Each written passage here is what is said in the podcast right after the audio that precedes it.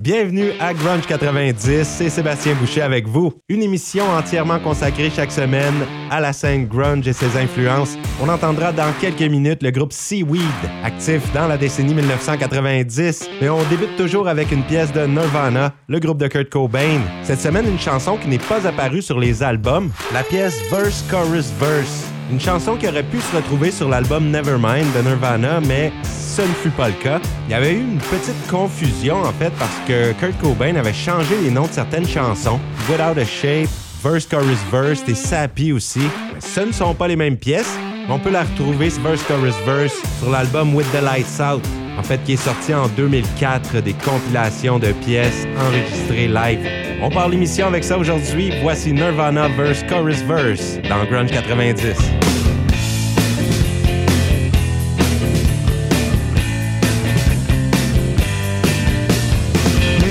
time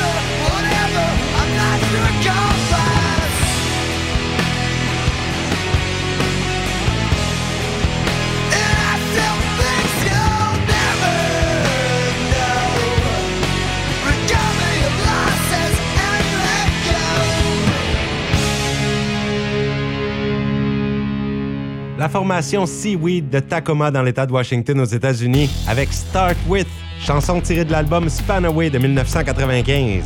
Vous écoutez Grunge 90 la musique qui s'en vient à l'émission, le groupe Body Sartha de Kansas City. On entendra un grand succès des Stone Temple Pilots sur l'album Tiny Music Songs from the Vatican Gift Shop, la pièce Trippin' on a Hole in a Paper Heart. Ça s'en vient juste avant. On vient à Seattle dans l'État de Washington avec la formation Goodness, menée par Carrie Aker, la même chanteuse que dans le groupe Hammerbox, qui a aussi une carrière solo. On les écoute Goodness avec Wicked Eye dans Grunge 90.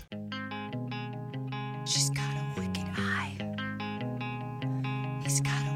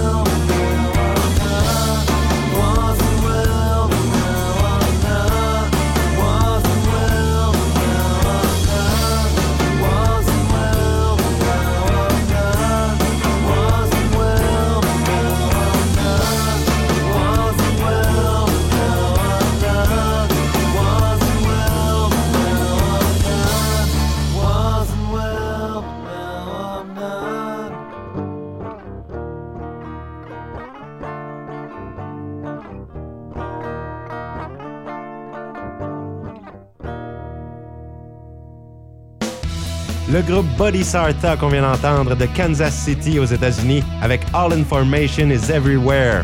Le groupe a sorti un seul album en 2006. Ça a été beaucoup comparé à la musique de Nirvana. Les membres du groupe sont révolutionnaires et disent qu'ils suffoquent dans la société dans laquelle on vit, n'ont pas vraiment cherché non plus à connaître le succès avec leur musique, mais ils sont très appréciés dans le milieu du grunge. À venir à l'émission, on entendra le groupe Quicksand, mais juste avant, Limp.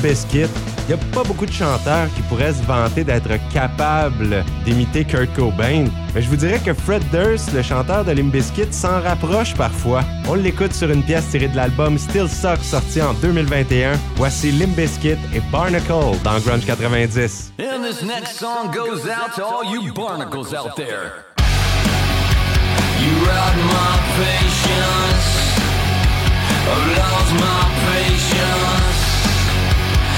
You suck on everything.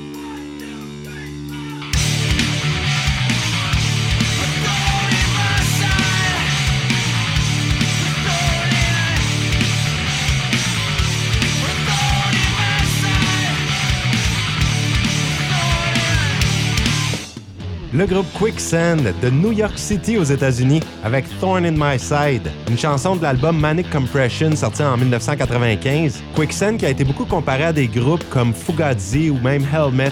Les membres du groupe se sont séparés et retrouvés plusieurs fois. Le groupe sort encore de la musique de nos jours. Suivez-les, Quicksand, pour être à l'affût des nouvelles sorties. Et on enchaîne maintenant avec un groupe féminin, War on Women, et ça devient la formation féminine qui a le plus joué à Grunge 90. Et oui, ils ont maintenant dépassé Hole, le groupe de Courtney Love, et c'est elle qui, en grande partie d'ailleurs, a inspiré la musique de War Women. Le groupe très engagé politiquement, féministe aussi. Les paroles parlent souvent de misogynie, de viol ou bien de droit à l'avortement. On y va avec une chanson de l'album Wonderful Hell qui est sorti en 2020. Voici War Women, Big Words dans Grunge 90.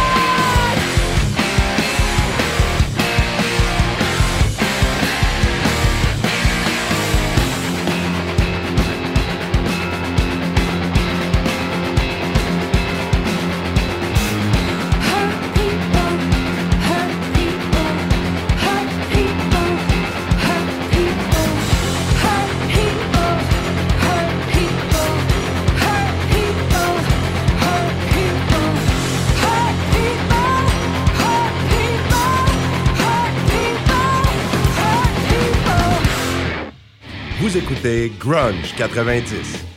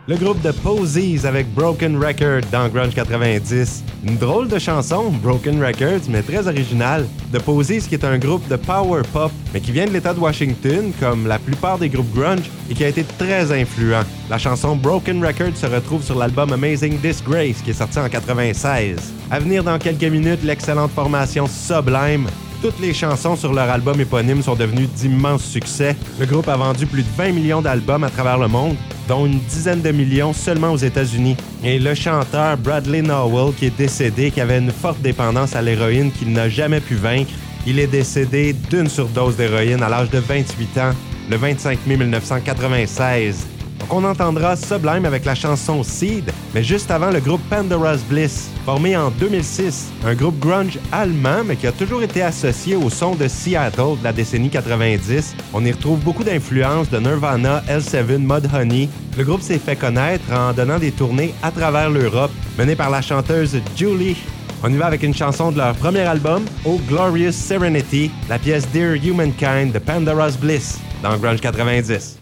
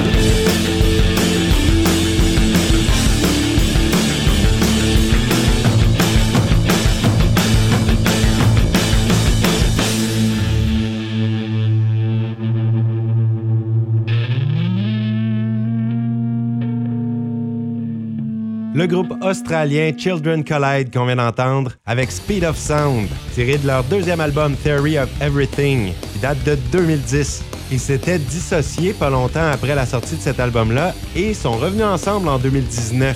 Un autre groupe à surveiller de près, Children Collide.